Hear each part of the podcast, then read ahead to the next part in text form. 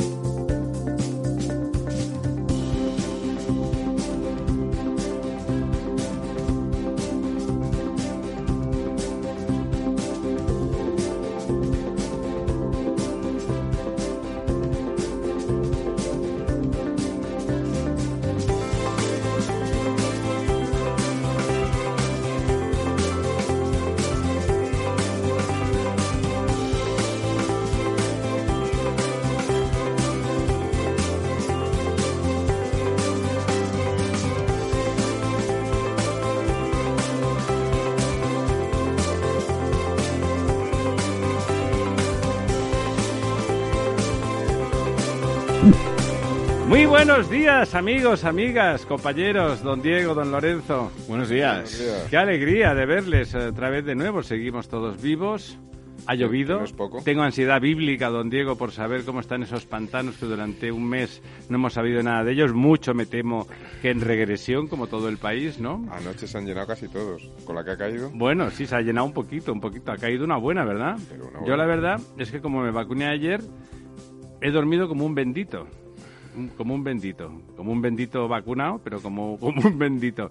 Por cierto que el sistema ese del sin citas funciona fantásticamente. Te presentas. Puedes elegir además el tipo de vacuna que hay que te interesa más, porque te lo comunican previamente lo que se hace en cada centro, con lo cual las aprensiones particulares pueden quedar satisfechas. Y en cinco minutos, si te he visto, no me acuerdo. Básicamente, excepto alguna normal como yo, que por motivos justificados o no, no nos habíamos vacunado todavía a pesar de estar talluditos, eran jovencitos, eran eh, niños, niños de entre 12 y, y 17 años, yo diría que la mayoría, algún adolescente un poco mayor, pero la mayoría niños. O sea, realmente ahí ha habido una cierta concienciación a los eh, de los padres por un lado y de los niños eh. por la parte que conozco muy de cerca había tenían interés los niños en ir a vacunarse los niños han querido ir a vacunarse Sí, bueno, también los padres supongo que por que se supuesto han tenido algo que ver Y evidentemente ahora con la llegada del curso escolar, pues parece que es la prisa o la urgencia de esto que no se habían dado cuenta de que llegaba el curso escolar Bueno, ahora en septiembre, no habían el caído. verano es el verano no Y entonces, pues claro, hay, hay que vacunar a, a todos los mayores de 12 años porque hasta ahora los menores de 12 años parece que no está autorizado. Bueno, la además de o que no está- realmente es más difícil que se contagien y que no se sabe mucho, ¿no? Porque la verdad, la vacuna pues la han hecho muy rápido, ha sido brillantísimo, pero por lo tanto tampoco hay una experiencia amplia en lo que puede ocurrir en, en, bueno, en poblaciones un poco más especiales. Bueno, dicho eso, ha sido un verano calentito, no vamos a hablar de no vamos a hablar de Afganistán, no vamos a hablar de Afganistán porque tendríamos para todo el programa y no es nuestro negociado, aunque es un negociado que nos afecta a todos. La verdad es que sentí una enorme tristeza, lo digo sinceramente, casi de forma, si quieren ustedes, cursi, cuando, cuando se, se empezó, cuando se comunicó el señor Biden, que al final tendrá razón en la normal de Trump en que estaba un poco decrépito, en que dijo que se iba, que todo esto iba a durar tal, y a los pocos días ya estaba el país, con muy pocos días estaba el país controlado por los talibanes, unos tipos que tenían escopetas prácticamente y cuatro AK-47. Eh, el país entero se rindió, no se había creado estructura de Estado, no se había creado, no se había creado una burocracia que, y se habían hecho obras. Estuvieron 20 años, hemos, o estuvimos, porque nosotros hicimos lo nuestro, tuvimos 20 años y no se ha sabido instalar una mínima estructura de Estado, no de democracia. Intentar instalar una democracia en un país como Afganistán es una estupidez, si ustedes me lo permiten, contrahistórica y anacrónica en este momento de, la historia propia de, de Afganistán. Pero sí, si tú instalas una estructura de Estado, te permite que esa estructura arraigue mínimamente. Bueno, pues no ha sido el caso. El gobierno era un gobierno corrupto, se sabe perfectamente que sacaban los millones eh, en sacos dignos de, de presidentes molt honorables, la forma de sacarlo, y seguramente más. Eh, bueno, dejaron todo, el ejército huyó en masa, todo el mundo con el que tenía algún dinerín en el exterior o algún dinerón salieron por patas y por lo tanto ahí hemos dejado a toda esa gente, a pesar de que la demostración de anormalidad también tiene, tiene muestras manifiestas y, estudiables con tesis doctorales en España de algunas de nuestras representantes más conspicuas diciendo que prácticamente la situación de la mujer afgana y la mujer española es, eh, son equiparables. Ha faltado tiempo para que las afganas que están ah, viviendo en España se le hayan tirado al cuello, por supuesto, al paro tres de señoras eh, que deberían ir al médico sin ningún género de dudas. Los psiquiatras tienen derecho a ganarse la vida, son profesionales contrastados y que ayudan mucho no solamente a los enfermos, sino a los entornos de los enfermos. Y los entornos de enfermas eh, que son eh, políticas en ejercicio, pues somos todos los españoles. Eso es grave. Pero vamos a dejarlo porque la verdad, más allá de la tristeza, esa sensación de de fin de etapa, de principio del fin. Hay un, había un artículo formidable que les recomiendo de Elvira Roca Barea, analizando, yo creo que también con gran dolor eh, intelectual, lo que ella llamaba el fin del imperio, del último imperio occidental, que era el americano. Los que vendrán, se, en principio, lo normal es que sea el imperio chino, que ya desde el punto de vista comercial se está extendiendo, es el país con más socios, donde es el principal socio comercial del mundo. Es China ya, ya es China. En el 2020, en el 2000 todavía era Estados Unidos, hoy ya es China. La Sharia y toda y toda la purria integrista eh, por supuesto va a estar eh, molestando mucho y van a ser los nuevos bárbaros, pero probablemente económicamente vayan en relativo retroceso por aquello de, de que el, petróleo se ha criminalizado y por lo tanto va a ir a la baja. Un poco tarde, hemos tardado un poquito demasiado en, tomar ese tipo de decisiones que además pues parece que son tan buenas para el planeta hubieran sido también muy buenas para nuestra propia cultura y civilización.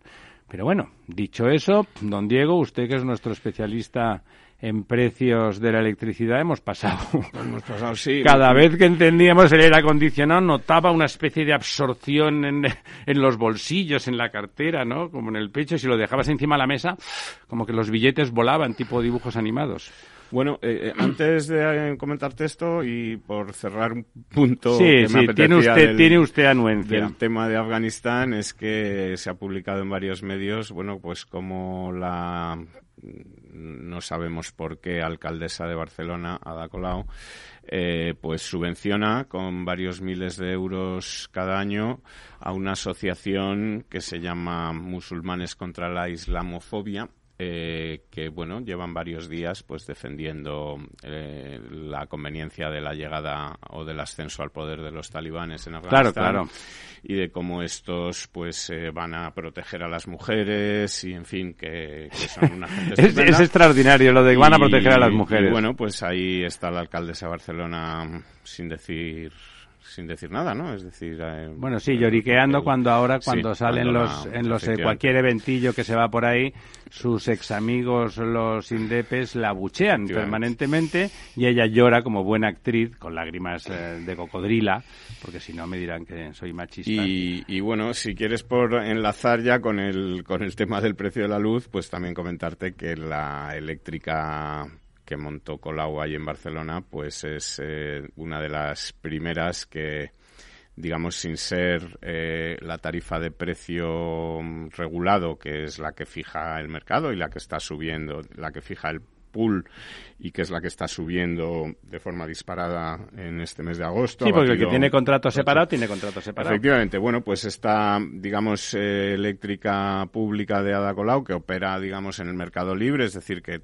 hace contratos, pues como los contratos que puede hacer Iberdrola o cualquiera en el mercado libre, pues es de las primeras, o una de las primeras junto con otra que tiene eh, este el alcalde de Cádiz, el Kichi, el, eh, pues son de las dos primeras o de las primeras que, que han eh, subido sus precios. Es decir, claro, que claro. les han dicho a los, a los que tenían contrato con ellos que les suben el precio, que bueno, que si no están de acuerdo, pues pueden rescindir el contrato, pero que si no, que... Que apoquinen. Que apoquinen. Eh, esto por comentarte un poco la deriva que está tomando el tema este de la, de la subida de los precios de la luz, que luego pues, podemos comentar o, hablar de, lo, de los motivos o de lo que sea, pero que en el fondo lo que parece es una buena excusa para Podemos para pedir pues la nacionalización de las eléctricas, la intervención de los precios y y todas esas cosas que según ellos son las que ayer ponía un tuit muy gracioso este estúpido llamado Echenique eh, diciendo que si no se interviene el mercado el mercado te interviene a ti no eh, bueno pues ya sabemos lo que ocurre en los mercados intervenidos desde hace mucho tiempo y, no y, lo que esto es fruto de, ma de, mala gestión ¿no? bueno y que es un precio intervenido y un precio regulado. A el mí precio, me parece el precio mal... que está subiendo no es el precio libre es el precio regulado. A mí me parece mal como ha funcionado. El, el, sistema, por supuesto, ha demostrado que ha fallado, eso sin más, ha fallado el sistema. Por supuesto, las eh, eléctricas se han mostrado codiciosas y no han buscado un punto de entente cordial que combinara sus beneficios legítimos con una situación que manifiestamente obedece a una disfunción, a que el, el, el sistema diseñado se ha salido de la topología para el que estaba pensado y de golpe ahí lo que pasa es indeseable, hay precios, estamos pagando mucho más que en el resto de, de Europa y es verdad que las eléctricas están ganando más dinero del que sería razonable, teniendo en cuenta que es un servicio público, de forma legítima. También hay que añadir de forma inmediata que eso obedece a que había, habría que haber rediseñado el sistema a la que se vio los primeros apuntes de disfunción. Bueno, ¿eh? lo que, eso es lo que está todo el mundo diciendo ahora mismo, es decir, que el sistema... Y no se hace nada. Sí, bueno, pero sobre todo es que nadie dice cómo se, cómo, en, en qué hay que cambiar el sistema, qué es lo que habría que cambiar. Mire, ¿no? por ejemplo, en Francia, uh -huh. que es un país que en ese sentido lo tienen muy claro. Tienen, ya saben, 54 nucleares. La, la energía nuclear es muy barata uh -huh. con respecto a la media en general, a pesar de que aquí estaba tan criminalizada, en realidad es una energía muy barata. Es, como usted sabe perfectamente, es muy basal, es muy estable y te permite, por ejemplo, pues intentar tener eh, las renovables sin pánico de ningún tipo, porque tienes la parte de abajo muy asegurada. Eh, esa también tienen el mismo sistema ese de, del precio marginal, etcétera, es pero que ese sistema es obligado por claro, Europa. pero en cambio tienen acotado, sabiendo que el precio de la energía nuclear realmente es barato, está acotado la posibilidad hasta dónde puede llegar. De alguna forma está acotado el precio de la nuclear. Aquí, que el problema de fondo sería con la hidroeléctrica, que también es barata y tal, tendría también, es decir, hay posibilidad de acotar, de, dejando margen al mercado y dejando tal, decir, bueno, como esto es un servicio público y tenemos todos que consumir, hay cosas que se podrían acotar y hay otros países donde se ha hecho.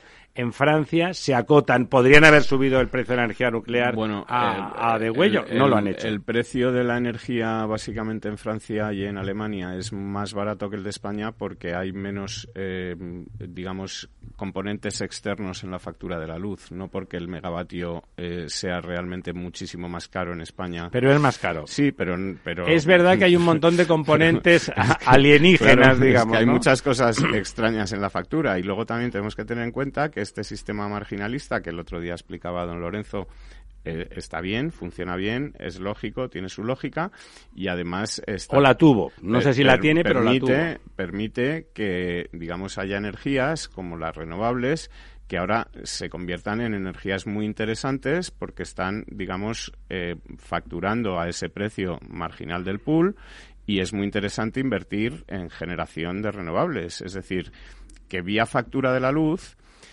de esa factura de la luz del precio regulado. No nos olvidemos que esto afecta a 10 millones de usuarios y hay 17 millones de usuarios que no están afectados por esta subida de la luz. Es decir, que puede que estén afecte, que, que, que, les afecte dentro de un año o cuando las eléctricas renueven, renueven sus, contratos. sus, contratos. como ya hemos visto en el caso de la eléctrica de las públicas de, de, las de Ada Colau, ¿no? Pero de momento afecta, digamos, al precio regulado. Y eh, esto quiere decir que las eh, eléctricas, eh, a lo mejor esa sensibilidad social que usted dice o esa sensibilidad la pueden aplicar en el caso de los contratos que ellos hacen que hagan el mercado libre, es decir, que no eh, pongan el precio del megavatio al precio que, que, lo está situando el pool.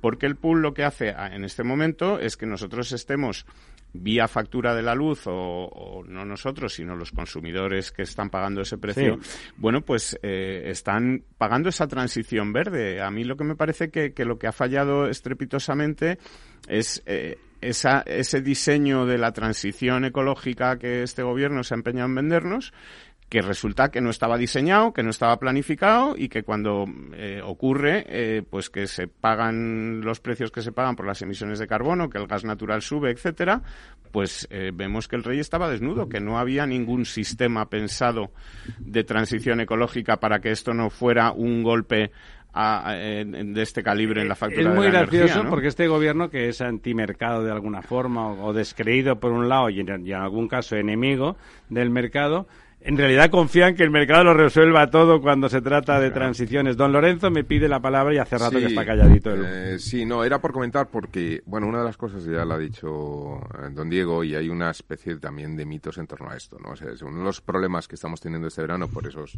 récords de los precios del megavatio, etcétera, en las subastas, también parte por un tema en comparación con Francia o con, uh -huh. o con Alemania, por un, digamos que, una estructura de consumo distinta. Es decir, en España el problema serio eh, no es el invierno, es el verano, es el calor. Uh -huh. y, y, sobre todo que hemos alcanzado unos niveles, digamos, de, de, cuota de bienestar o como lo queramos llamar, que, que no sabemos no vivir sin aire, al aire ¿no? acondicionado, etcétera. Entonces, bueno, pues tenemos el problema de que esta es una fuente que, que, que obviamente solamente puede alimentarse con, por vía eléctrica y es uno de los factores que, que hace que se dispare en esta época más que, que en invierno y, y, tengamos el problema ahora.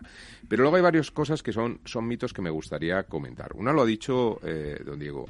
Eh, eh, precios altos, que son malos para el consumidor que va a la tarifa, eh, pueden ser buenos de cara a la inversión. Claro. Porque benefician la inversión y, y digamos que aceleran el cambio. Eh, es decir, esto al final llega a un punto en que si se invierte mucho más en renovables, habrá un punto en el que la electricidad caiga estrepitosamente. Efectivamente. Pero hasta ese punto pues eh, es posible que se produzca esta situación por el esquema. Pero llegará un punto en el que, ¡pum!, esto se producirá como un punto de inflexión. La pregunta y, y es, ¿se está invirtiendo de forma descomunal en sí, renovables? se está invirtiendo de forma descomunal. Sí. Y esto incentiva más y hace que todavía eh, haya más interés de fondos internacionales en entrar en un mercado como el español.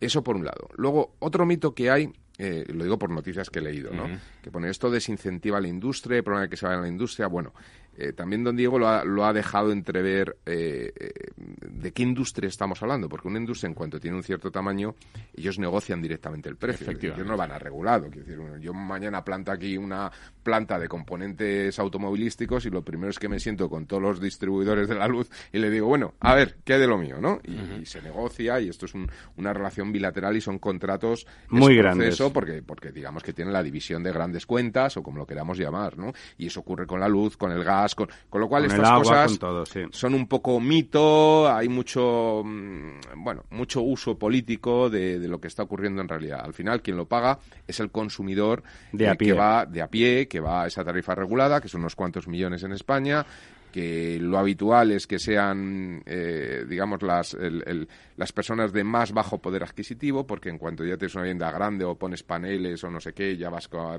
a, mercado libre, ya no vas al mercado regulado, por lo tanto, es la clase media la que está sufriendo este impacto y efectivamente parece que está pagando ese, ese cambio de modelo hacia la economía verde y demás, ¿no?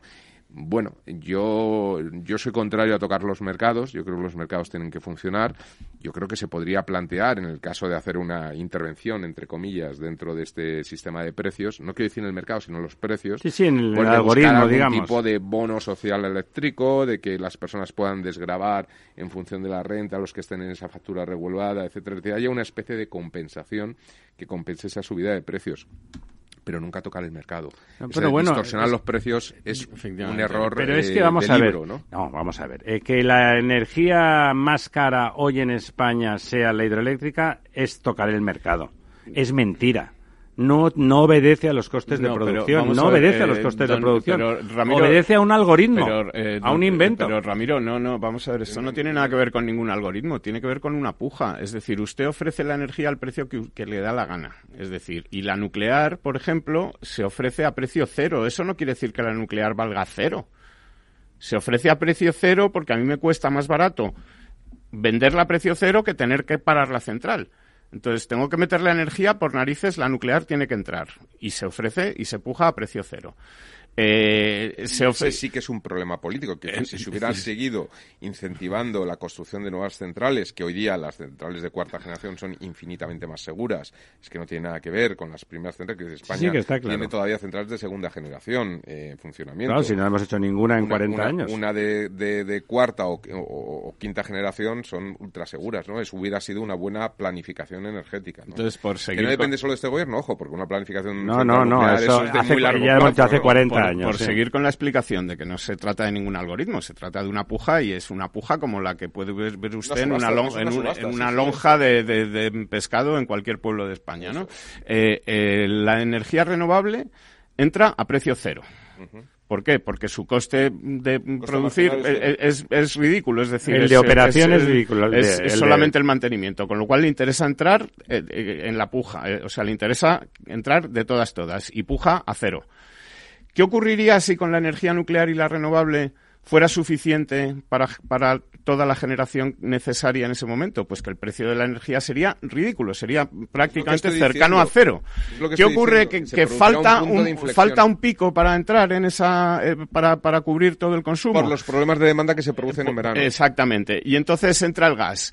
Eh, y el gas dice, pues yo eh, ofrezco un precio de, no sé, 80. hasta ahora, ¿no? Porque como nos eh, que tengo que ofrecer muy alto porque tengo que pagar al poner en marcha la central. El gas sí que puede elegir entre poner la central o no ponerla. Porque eso es cuestión de quemo el gas o no lo eso quemo. Eso que dice usted es correcto, don Diego. lo que está mal es la asignación de precio final. es que la asignación, la asignación de precio final se hace corta el precio y eh, se paga toda la electricidad. Toda la, toda la energía se paga al precio de la última que entra. Claro. Bueno, pero es que eso es estupendo. Es decir, eso lo que hace es que la energía renovable esté generando beneficios, que la energía nuclear esté generando beneficios. Y le está generando que tenemos un precio estratosférico. Bueno, en, determinados momentos puede que sea así, en otros momentos puede que el precio sea muy bajo. Es que es, no sé cómo decirlo, es, es como en, en una... Si usted llega al con un barco lleno de pescado al puerto y empiezan a pujar por el pescado, pues si nadie lo quiere, lo tendrá que vender usted pero fíjese, a precio como En realidad... Si lo quiere todo el mundo... No, pero don Diego, vamos a ser... Eh, ya sé que es usted serio. Iba a decir serios, pero ya sé que es usted serio. Eh, en realidad los, las mismas grandes operadoras tienen de todo. Y por lo tanto, cuando están regalando, entre comillas, regalando la, la nuclear y la, y las renovables saben perfectamente y han hecho las cuentas de que poniendo el precio que les dé la gana en la hidroeléctrica van a ganar lo que no está en los escritos. Lo saben antes de empezar. no es una cosa aleatoria que va ocurriendo en la subasta a ver quién compra mi merluza. se sabe antes de empezar. Hay dos puntos. Se sabe antes de empezar porque se sabe cuál es la demanda con pequeñas variaciones. lo que se sabe es que ahora mismo nos vamos a publicidad, don, don Lorenzo.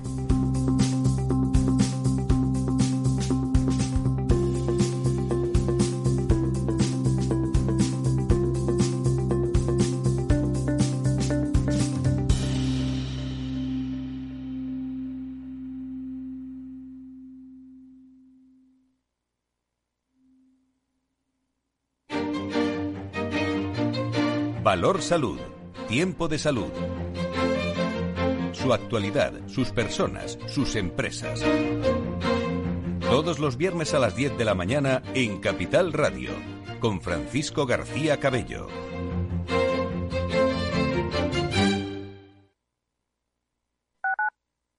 Tu radio en Madrid 105.7, Capital Radio. Memorízalo en tu coche. ¿Está pensando en montar una empresa pero no se atreve a dar el paso en solitario? Busca una marca conocida y consolidada que le respalde. En Franquiciados le ayudamos a elegir el negocio que más se ajuste a sus necesidades. Franquicias de éxito, innovadoras, de baja inversión. Los miércoles a las 12 en Capital Radio tienen una cita con el único programa de radio de España especializado en la industria de la franquicia.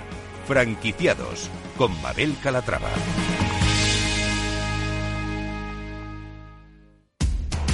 Información, análisis, previsiones, recomendaciones, todo lo que necesitas saber para tomar tus decisiones de inversión en Mercado Abierto, de 4 a 7 de la tarde con Rocío Arbiza, Capital Radio.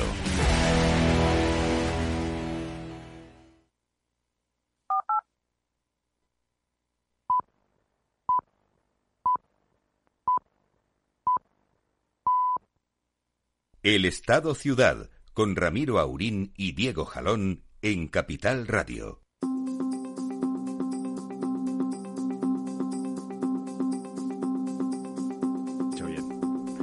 Ya estamos aquí de vuelta. Bueno, Vamos a dejar por un momento el tema de la... Bueno, quería usted rematar, le dejo rematar la jugada a don Lorenzo en lo que estaba antes de, eh, de simplemente lo que quería comentar era que, que bueno, que, que, en principio el, el, mercado está ahí y el mercado es quien asigna mejor los precios. Otra cosa que podría ocurrir, y eso es lo que quizá hay que hacer un seguimiento más pormenorizado, y es que los operadores del mercado en esas subastas pues se, pudiese, pues, se pusieran de acuerdo, ¿no? De alguna forma, de manera eh, por detrás de bambalinas, ¿no? Y, eso estuviera modificando los precios. Eso es lo que realmente habría que investigar, ¿no? Y ver si, si no hay eh, sistemas de colusión, ¿no? Problemas de colusión, que, yo entiendo que no, pero que yo entiendo que es un problema de demanda, pero en todo caso es lo que realmente habría que seguir. que entiende usted que no lo dice porque es un tipo encantador. No, porque realmente hay elementos que, que, de alguna forma cuando se compite estos son modelos. Hay modelos que se ve que cuando se compite por precio. Eh, acaban de demostrar que había 12 empresas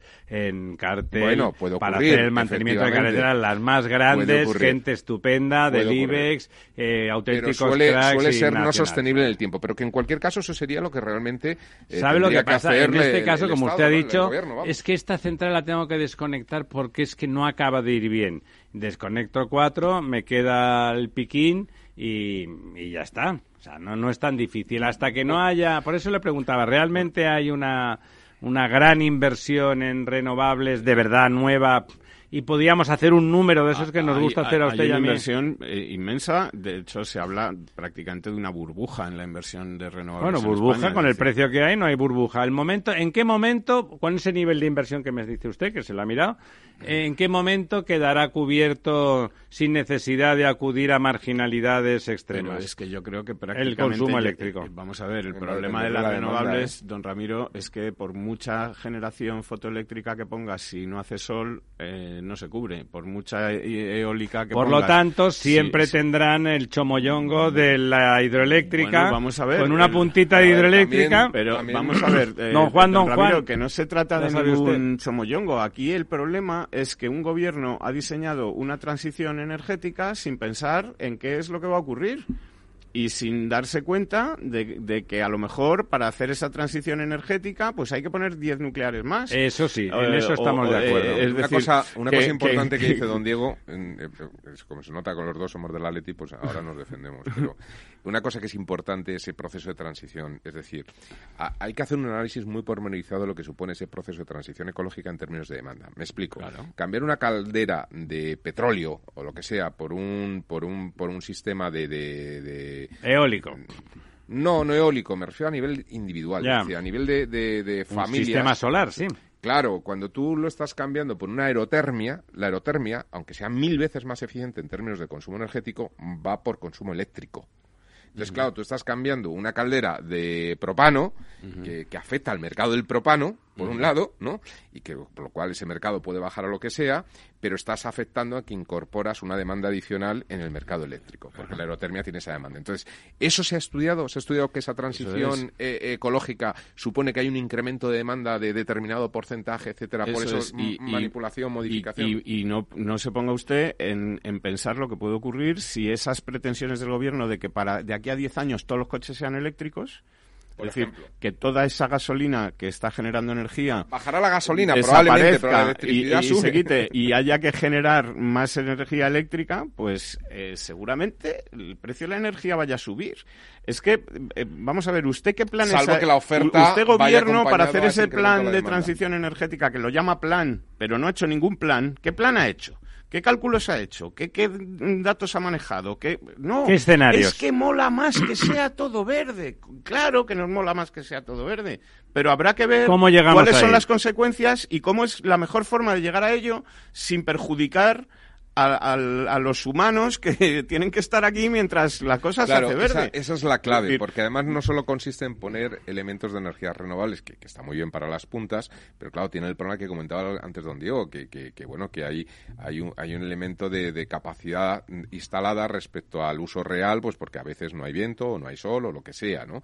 Y por lo tanto hay que contar con la energía basal. Y, y ¿Qué habrá, habrá un momento en el que se pueda almacenar esa energía y haya pilas y haya eh, Bueno, historias, las, pero propios, las propias Las eh, centrales hidroeléctricas. son pilas. Sí, efectivamente. Las centrales hidroeléctricas Se reversibles. invierte en centrales hidroeléctricas, no se invierte en energía nuclear. Decir, la energía basal o las pilas de la posible energía eh, renovable, pues, pues no hay. En y además esa que eso no se puede hacer en un año. En esa línea de los efectos colaterales no obvios en la primera, en el primer vistazo de los cambios, está saliendo durante este verano, seguramente ustedes lo han, lo han leído, algunos estudios sesudos, serios, preocupados. Creo que había uno de un, un economista muy reputado italiano de este verano diciendo los efectos que tiene esta supuesta transición violenta casi al coche eléctrico que está diseñada, diseñada, ¿no? Está eh, nominada más que diseñada, ¿no? Claro. Y entonces y, y comentaba justamente eh, los efectos mm, tremendos que puede llegar a tener en la estructura industrial eh, europea Claro. que todo nosotros en particular, pero muchos eh, Italia, Francia, Inglaterra, Alemania y España son los grandes eh, fabricantes de vehículos y esa transición a lo eléctrico parece que no está bueno, que empiezan a aparecerle aristas desde, Bueno, que- desde análisis tecnocráticos. Pero que es que no está pensada, es que no está proyectada, no está pensada por, o sea, no está diseñada. Es decir, imagínese que usted que de aquí a, a, a 10 años la mitad de los coches sean eléctricos.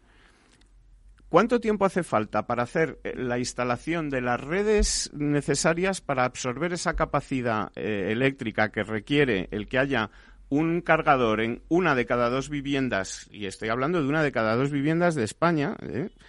Eh, para, para poder enchufar ese coche eléctrico? Mira, ¿me permitís? ¿Cuánto tiempo se tardaría en hacer eso? Pues seguramente se tardaría 10 años. ¿Ve usted que haya algún plan de arrancar de- el en tema. el que se está haciendo eso ya pensando red eléctrica, está poniendo en marcha esto tal? No lo hay. Don Diego, don Diego, dejadme por favor, yo es que soy muy, bueno, eh, Ramiro me conoce bien, yo soy muy de sacar el número gordo. Usted ¿no? Eh, ¿Cuántos coches hay en España? Y del orden de treinta y pico millones. Operativos, o- pero operativos, que, que se muevan. Vamos a poner, mira, vamos a ser muy conservadores. Eh, ¿20 millones de coches? No, 25, muchos sí, más. 25, pero bueno, bueno. vamos a poner 20. 20 millones de coches. Estoy con la calculadora del, del teléfono. Le pongo aquí 20 millones. ¿Qué medida de kilómetros pueden hacer estos coches al año? A medida de 10.000, 15.000. 10.000, Ponga 15.000. 15.000. O 20.000. Por 15.000 kilómetros. No, que son bueno, pocos, yo hago más, por ejemplo, sí, ¿no? pero bueno. Bueno, estos son una barbaridad de ceros que ahora no voy a decir, porque 10.000. estos serían, eh, si lo divido entre 100, que es como se, mm, se, se calcula el consumo, digamos, pues le quito dos ceros a esta barbaridad. Y a partir de ahí, un coche eléctrico, ¿cuántos kilovatios suele tener para hacer 200, 300 kilómetros? 30 kilovatios, 40, es decir, por 100 kilómetros, ¿qué suele consumir? 15, 16 No tengo ni kilovatios. idea. No sabría Vamos a poner que consuma 10 kilovatios, más o menos. Y esto lo dividimos, eh, como es por 100, lo multiplicamos por 10 kilovatios. Y esto mismo lo dividimos por 1000 para pasarlo a megavatios.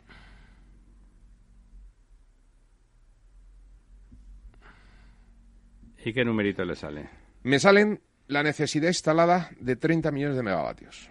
Eso comparado con lo que tenemos ahora, Nosotros estaremos como en torno a los cuarenta y tantos, 50 megavatios. Es decir, que el mercado de los automóviles se puede chupar eh, un 50% más un por lo mínimo. 60% de la capacidad instalada. Obviamente la capacidad instalada está generando precios desorbitantes cuando el, el porcentaje de vehículos eléctricos en Es el mercado nada, es el el 1% vehículo. o menos.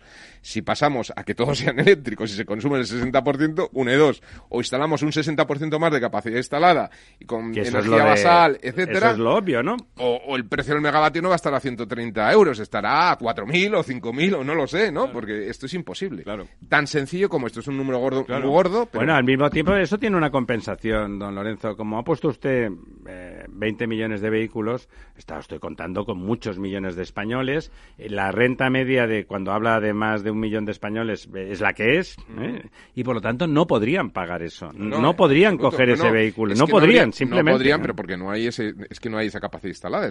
No la hay, pero además si el precio fuera de estricto mercado, es decir, supercompetencia, quiero coger mi coche por la mañana para hacer los, los 20 kilómetros que voy a hacer hoy, que tampoco voy a hacer más, esos 20 o 25 o 30 kilómetros, a ese precio que saldría de la competencia real, no lo puedo pagar. y mucho más, porque no hay puestos de recarga, por ejemplo. bueno, eso además lo que decía don Diego, en mi casa, que aquí la infraestructura que hay que poner en marcha es de agárrate y no, te menes, ¿no? De las no, no solamente es llevar la energía, es como dice don Lorenzo, generarla, claro. Y el cableado de tu domicilio, porque dices, bueno, yo vivo en un chalet adosado, no sé qué, y tengo mi garaje y lo meto. Dice, eso es fácil, eso es fácil, pero a lo mejor los cables no tienen, la, digamos, la, la, dimensión suficiente, es decir, la, eh, ¿cómo se llama? el grosor suficiente en adosados es más fácil porque es de uno en uno. El problema es mucho más cuando lo que tienes es un edificio en propiedad vertical. Cuando tienen ciertos años las casas, el cableado incluso interno de la vivienda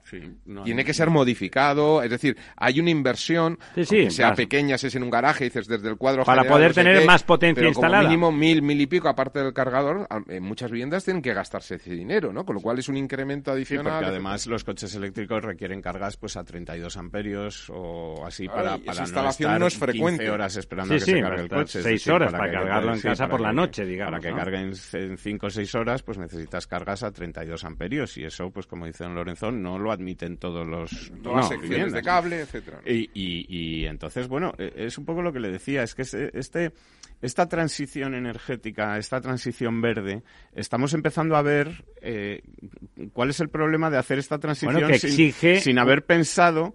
exige una expertise, una planificación es que está muy, bien decirle a la gente, vamos a ser verdes, vamos a tal, vamos a no emitir porque el planeta, hay que salvar el planeta. es verdad. Que es, estupendo, que hay que salvar el planeta, pero dígales ustedes también, y para salvar el planeta van a tener ustedes que pagar tres veces lo que estaban pagando. Perdone, perdone, ¿sabe lo que pasa?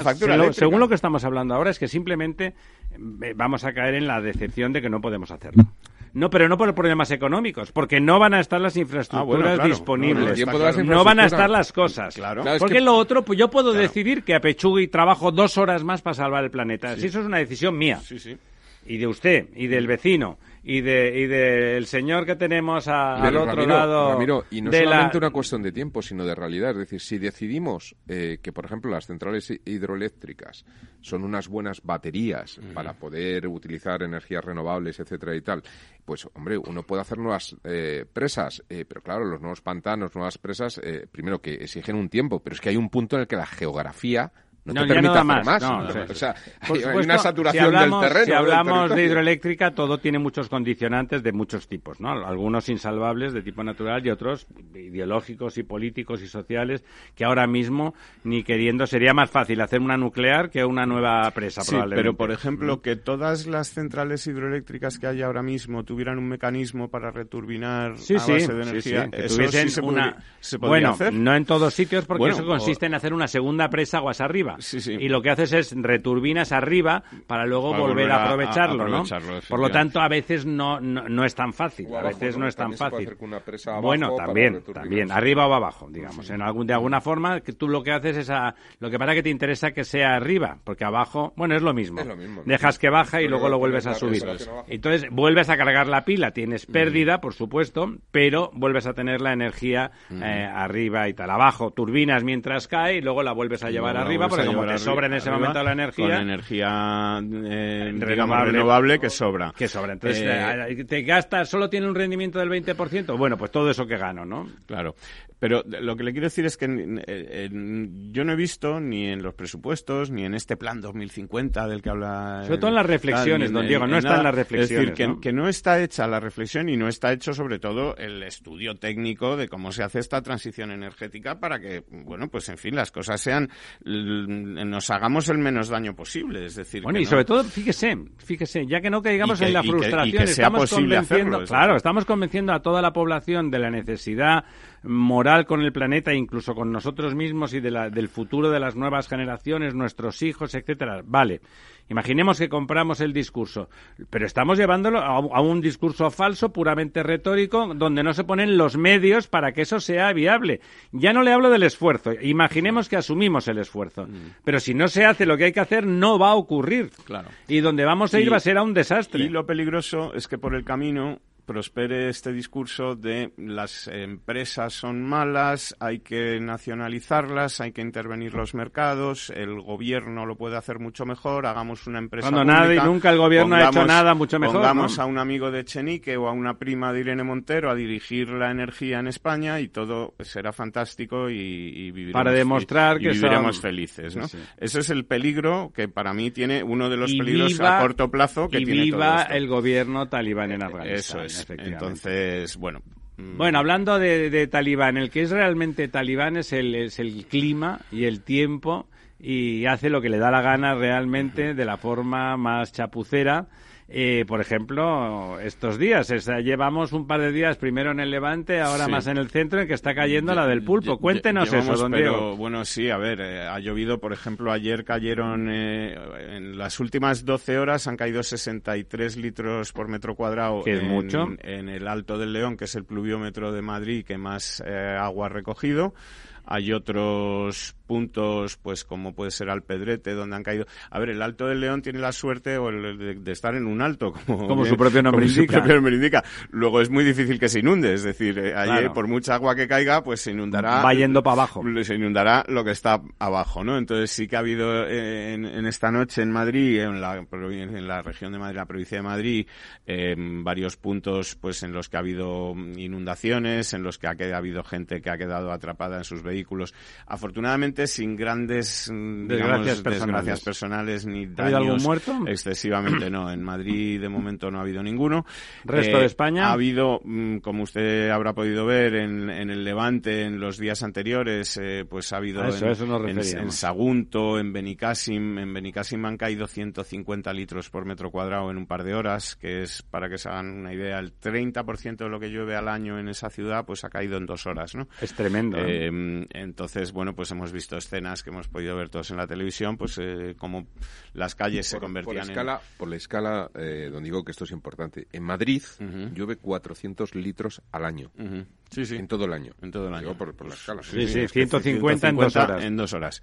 Eh, entonces, bueno, pues eh, claro, los eh, no aguantan los sistemas y, hemos tenido... Como es lógico, dicho sea de paso. Pues... No hay quien aguante esa presión. No, ha habido, como le digo, excesivos daños personales, no ha habido, realmente ha habido muchos daños materiales, evidentemente eh, tanto en Sagunto como en Benicassim como en otros lugares de España pues se producen eh, grandes daños que, bueno pues están todavía pendientes de evaluar. También están pendientes de que la situación de momento sigue siendo de, previsión de que pueda volver a llover en esos puntos en, en las próximas horas y en el próximo en los próximos días eh, todo esto de momento no se ha reflejado para nada en, Por supuesto. los embalses porque, bueno, pues la mayoría es de estos de días. agua eh, es complicado que llegue a los embalses. Y la, de, la de Mericasi, por ejemplo, acaba toda en el mar. Eso acaba todo en el mar. O en los sótanos de los pobres habitantes o en, o en, el mar. Y acaba en el mar. Eh, de momento, bueno, pues la que está cayendo, la que ha caído por el centro de España, etcétera,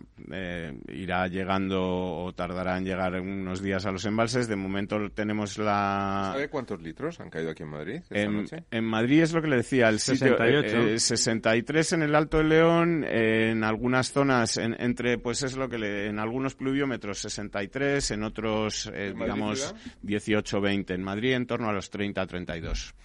Que no está mal, ¿eh? Sí. En Madrid ha habido algunos problemas, sobre todo en la zona sur. El puente, digamos, el túnel de Santa María de la Cabeza, pues se ha tenido que cortar. Se han producido algunos embalsamientos de agua y tal, pero en general pues la cosa ha sido bastante menos traumática. traumática de la desgracia que se anunciaba en todos los medios, que parece además últimamente tengo la sensación de que están muy a favor de anunciar desgracias y Muy alarmistas, ¿no? Los medios, sí. En, casi cualquier circunstancia, Es verdad que hace que, mm. como está es crónica de una muerte anunciada, que nunca felizmente pasa, las administraciones se ponen las pilas para que no les digan que no han hecho todo lo posible, ¿no? Efectivamente es importante y eso parece que ha ocurrido en la ciudad de Madrid por lo menos, pues que los bomberos horas antes de que llegara esta dana, pues han estado limpiando inbornales, han estado limpiando bueno, eh, eso se llama planificación, etcétera, tal, pues para que, que, ayuda mucho que todo eso esté limpio para que no haya luego graves problemas, ¿no?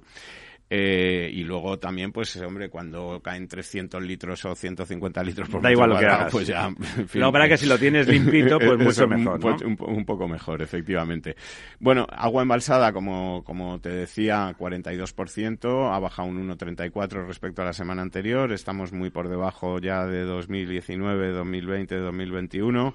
Eh, la media de los últimos 10 años por estas fechas era de 56 y estamos en 42, pues un poco con eso se lo digo prácticamente todo y por cuencas, pues eh, como ya anunciábamos antes de irnos de vacaciones, las cuencas tanto del Guadiana como del Guadalquivir están por debajo del 30%. Por debajo del 30 está. La del Guadiana está en un 29 y la del Guadalquivir en el 28. Eso es grave. Para que se haga usted una idea, la media, eh, la cantidad de agua embalsada, como le digo, del Guadalquivir es el 28,79% y la media de los últimos 10 años en esta misma semana era del 57. Es tremendo, pues es, una sequía severa. Está a menos de la mitad. De, bueno, a, la, mitad, a la mitad. Pero es una sequía muy severa. De, de, lo que, de la media de los últimos 10 años, ¿no? Eh, vamos a ver, a partir de ahora, pues como estamos viendo, ya puede empezar a llover, es decir... Es, eh, de todas formas, parece que se acentúa la misma tónica, comentaban los, en California, que mm. estudian las cosas, son, como siempre siendo americanos, pues eran malvadísimos, etcétera, pero estudian todo mucho y ya hablan de vivir en una sequía severa permanente en, California. Digo California, pues se nos parece bastante, se parece bastante al sur de, España. Sí, mira, donde sí que ha llovido muchísimo y es otra cosa, bueno, pues que, me gustaría comentar y que creo que es interesante, es eh, en, el sur de Estados Unidos, en el sur, digamos, del este de los Estados Unidos, sobre todo por el huracán, efectivamente, eh, un huracán tremendo al que le han puesto el nombre, pues con el que bautizaron a Isabel Díaz Ayuso sus enemigos eh, antes de la campaña electoral, Ida, y este huracán Ida con una potencia mayor que la del famoso Katrina que destruyó completamente Nueva Orleans. Eh, una fuerza tan grande para que se te hagas a la idea que consiguió que el Mississippi en vez de bajar subiera. Subiera, sí, sí. Eh, por lo menos en, sus aguas eh, más superficiales. Es posible que en las aguas, digamos, más profundas, pues. Sí, sí, no, pero la vía corriente hacia arriba. Corriente hacia arriba. ese fenómeno. Pero sí que es digno de destacar, o por lo menos para mí lo es, que esta vez las infraestructuras que se construyeron después de Katrina, es decir, estos diques nuevos, diques de contención, etc etcétera, han aguantado perfectamente este embate o este envite.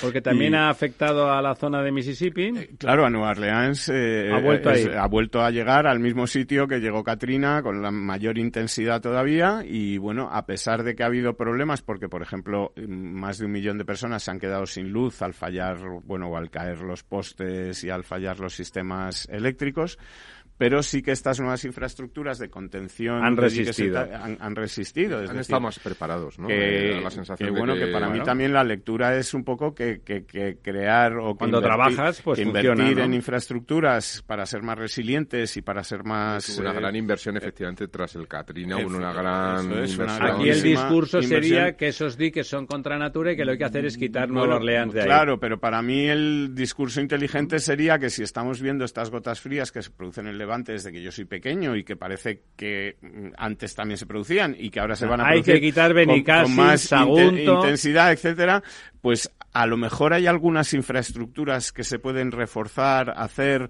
para que eh, eh, estos pueblos, estas ciudades sean más resilientes ante puedan estas, eh, sobrevivir con menos tengan menos daños y menos desgracia que inevitablemente hay que trasladar la población al interior. Bueno, pero es que eso es un poco lo que dice el plan 2050, ¿no? Es el, plan 2050 hace muchos años eh, cuando empezó el proceso independentista catalán, que era un señor Maño así, eh, como en Zaragoza, sentado en una piedra diciendo Maño esperando a la independencia de Cataluña para tener playa, ¿no?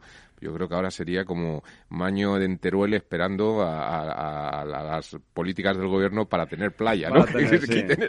sí. no, pero es que es un poco eso, es decir, el, plan, 2050. El plan 2050 que presentó Sánchez con tanto bombo y tal, este que le diseñó Iván Redondo, pues un poco lo que venía a decir es que había que quitar ¿Iván qué? Iván, Iván, que había que quitar los, digamos, los pueblos de los sitios por donde hubiera problemas, es decir, que, bueno, pues el, problema se elimina eliminando el problema, Efectivamente, entonces, obviándolo. Eh, a ver, es, es, es verdad que si Benicassim no estuviera ahí pues no se habría inundado Benicassim.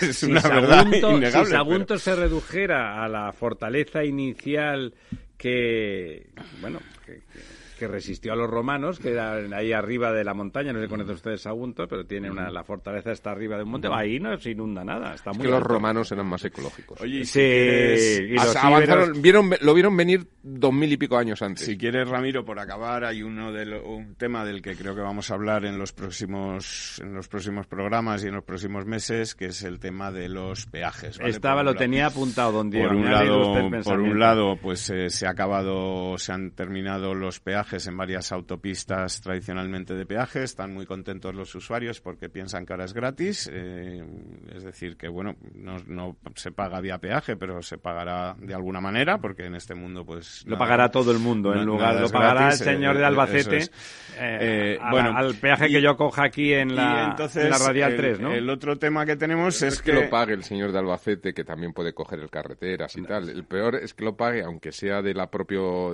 pegándola a la, a la autopista de quien no lo usa, ¿no? Por eso digo, nadie, mucha gente que no lo eh, usa. Eh, entonces, bueno, eh, uno de los compromisos del Ejecutivo español con Bruselas cuando se presentó el plan para la recuperación y resiliencia, este, bueno, básicamente el, el, el, chau chau para, para, que me des el dinero, pues en ese chau chau lo que se incluía es un compromiso de poner un sistema. Pero ya ha dicho la ministra que no se parecerá en nada a un peaje. No, será un platillo volante, no será un peaje. Será un marciano verde con orejas puntiagudas, no peaje. Efectivamente, de todas será una formas que recitará a Becker por las mañanas y a Neruda por las tardes. O sea, es impresionante. Aquí lo, lo, primero, por supuesto, como ha dicho usted, vamos a seguir muchos días hablando de eso, porque es sustantivo. Pero lo que es sustantivo es la falsedad de un mensaje populista. Voy a quitar los peajes, unos peajes que son mejorables o no, pero que son necesarios para mantener una extraordinaria red de carreteras. Y ahora me lo meten por detrás doblado. Yo le voy a leer la frase textual Rápido, que, en el texto que hemos remitido a la Comisión para esos 70.000 millones decimos, o dice el Ejecutivo español, es preciso desarrollar un sistema de pago por uso de la red de vías de alta capacidad que permita cubrir los costes de mantenimiento e integrar las externalidades negativas del transporte por carretera, como sucede en el resto de infraestructuras. Pues eso cuando yo estudiaba ingeniería se llamaba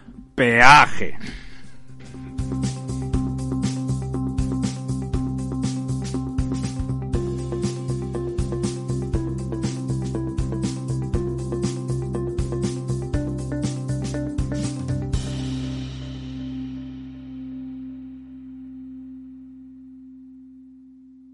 Programa patrocinado por Suez Advanced Solutions, líder en soluciones integrales en gestión del agua y la energía. Amaneces antes que el sol y conviertes la vida en nueva vida. Y alimentas el futuro de los tuyos. Te proteges de enfermedades. No te rindes ante las adversidades. Y cada día empiezas de nuevo. Eres de una naturaleza especial. Por eso hay un seguro especial para ti. Agroseguro. Más que un seguro. Escuchas Capital Radio, Madrid 105.7, la radio de los líderes. Si te gusta la cocina gallega de siempre, en el Mesón Gallego 1 y el Mesón Gallego 2 encontrarás los mejores pescados y mariscos de las costas junto a recetas de la Galicia interior, además de las carnes de Sanabria y los mejores embutidos de Zamora y nuestra terraza. Te esperamos en la calle Muller 35, teléfono 91 579 3623 y en la Plaza de la Remonta 13, teléfono 91 579 0769. Una recomendación del programa gastronómico Mesa y Descanso. Gráficas Naciones. Más de 50 años de experiencia en el sector de las artes gráficas. Apostamos por la última tecnología tanto en impresión offset como en digital y gran formato. Realizamos todo tipo de impresión. Tarjetas de visita, folletos, libros, vinilos, decoración y montaje de stands. Más información en el 91 629 2145 o en gráficasnaciones.es. Disfruta de la mejor cocina gallega en Montes de Galicia. Todo un clásico moderno en el barrio de Salamanca. Disfruta de la variada dieta atlántica, de las mejores carnes y pescados tratados con respeto y transparencia y regados con una de las mejores bodegas de la zona. En grupo, en familia o en pareja, Montes de Galicia te ofrece el espacio perfecto en cada ocasión. Inversión inmobiliaria acompaña al mercado inmobiliario en este nuevo ciclo. Todos los jueves de 10.30 a 13 horas, el inversor encontrará las claves para realizar su mejor inversión. La mañana de los jueves en Capital Radio tomamos el pulso al sector inmobiliario. Noticias, análisis de mercado y debates donde los protagonistas del sector podrán contar en primera persona los retos a los que se enfrenta el ladrillo. Inversión inmobiliaria pone la voz al sector inmobiliario. Aquí en Capital Radio.